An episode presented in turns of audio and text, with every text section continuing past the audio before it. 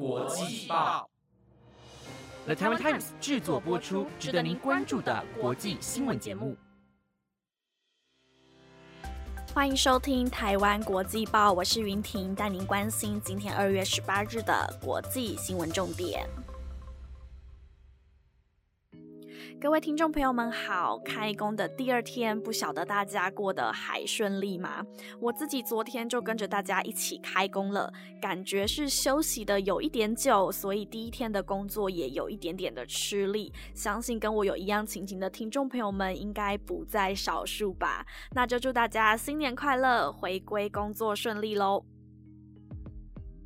那首先，今天的第一则新闻就要带大家来关心到，一月份为各位报道过东京奥运的主席森喜朗，因为性别歧视的言论引发了争议。在当时呢，森喜朗表示不会因为这个原因就请辞，但在十二号却传出了森喜朗辞去了东京奥运会主席一职。那委员会也正在研讨要请五十六岁的桥本圣子来接任东京奥运主席的位置。日本各大媒体也都在今天报道，组委会正在研议要请桥本圣子来接任主席。那如果桥本圣子愿意接任，那么组委会在经过必要的手续之后，就会在本周正式召开理事会，选出新的主席。而桥本圣子在昨天的台湾时间晚上七点，也对媒体们表示，组委会已经成立了主席候选人检讨委员会，一切都会按照手续来进行。那有关的人事问题，我没有更多的话要说。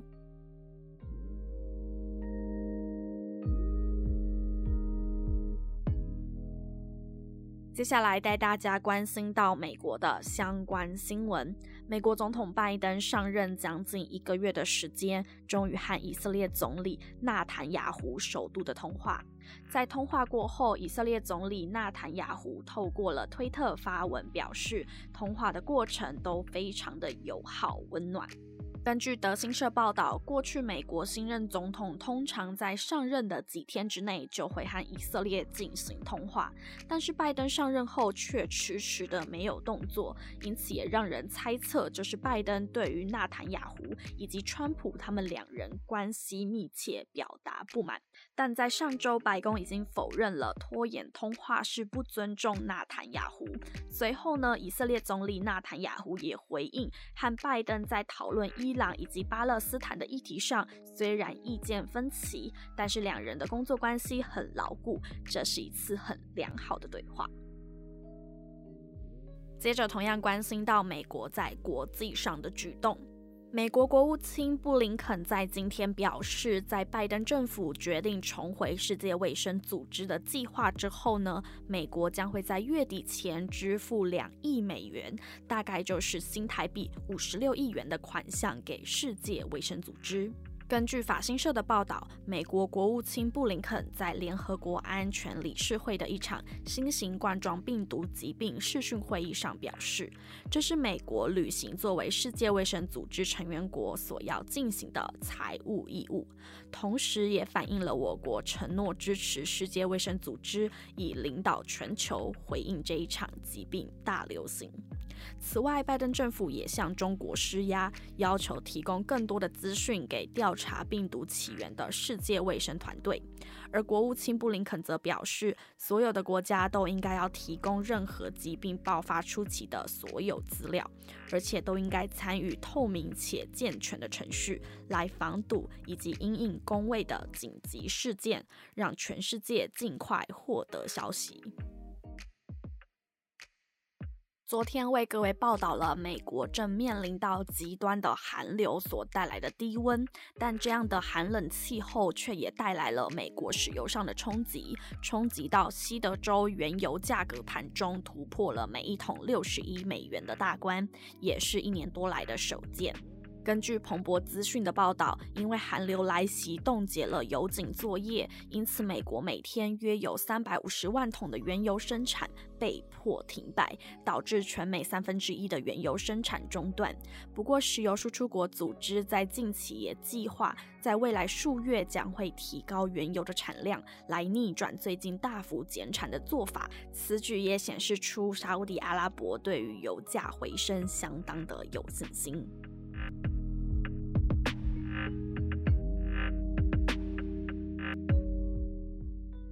相信台湾的民众应该对特斯拉都不陌生吧？那今天特斯拉宣布要调降在美国的车价了，将 Model 标准款起价降为三万六千九百九十美元，而 Model Y 标准款的起价则在三万九千九百九十美元。虽然特斯拉正在降价当中，但是呢，科技女股神之称的方舟投资公司创办人伍德却依然是看好特斯拉，并且持续的买进特斯拉的股票。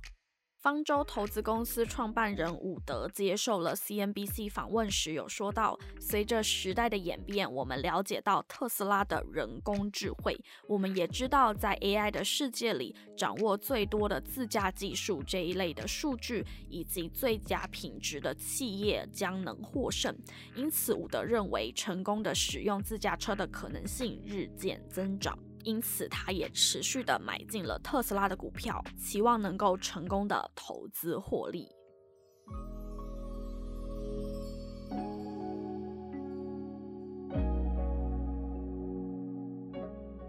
在一月二十九号为各位报道过英国哈利王子和妻子梅根对于儿子的教育主题，而近期他们接受美国知名主持人欧普拉的专访时，则谈到了为何离开王室。而在访谈的过程当中，也显示出了两人无意回到英国王室当中。哥伦比亚广播公司预计在三月七号播出这一集的专访节目，而播出的时间点恰巧是梅根出走一周年的前三个礼拜，因此英国的媒体也一致的认为，他们这样的举动证明了哈利夫妻已经没有意愿回到了英国王室。然而，英国王室的最高原则是不抱怨、不解释，因此白金汉宫也不可能会认同以及回应两人专访的举动。接下来继续带您关心英国王室。在昨天晚间，英国女王伊丽莎白二世高龄九十九岁的夫婿菲利普亲王，因为身体不适，已经入院接受治疗。根据消息人士透露，菲利普亲王的精神状况良好，且症状与新冠肺炎无关。根据英国 BBC 的报道，菲利普亲王在昨晚感到身体不适之后，在医生的建议之下入院接受了预防性的治疗，预计会在医院休养几天进行观察。而其实，英国女王伊丽莎白二世和菲利普亲王在今年的一月份已经接种了新冠疫苗，而目前高龄九十四岁的女王身体状况良好，待在了温莎城堡当中。最后，在新年的开始，要为大家带来一个在英国的好消息。在疫情肆虐的去年年末，各国纷纷积极研发新冠疫苗，而传出变种病毒的英国更是情况严峻。但是在英国一月份宣布封锁后，到今天染疫的人数有明显的下降。根据伦敦帝国学院发布最新的 REX 计划调查结果显示，封锁至今，全国的感染人数下降了三分之二，伦敦更是减少了八十 percent。在疫情严重的当时，是每六十三人就有一人感染，现在则是每一百九十六人才有一人确诊。这个调查结果象征了封锁措施确实的有效降低了感染的情况，而且在全国以及全年龄的染疫情况皆有好转，但是英国的学者还是警告，整体的疫情仍处于高度的警戒等级，还是不能掉以轻心。毕竟还有大量的病患在等着入院治疗。而英国首相强森也预计将在当地时间的二十二号宣布下一阶段的疫情措施。在这里，云婷也要提醒大家，出门时要记得做好防疫措施，勤洗手、戴口罩，保持良好的社交距离，让我们共同来面对新冠疫情。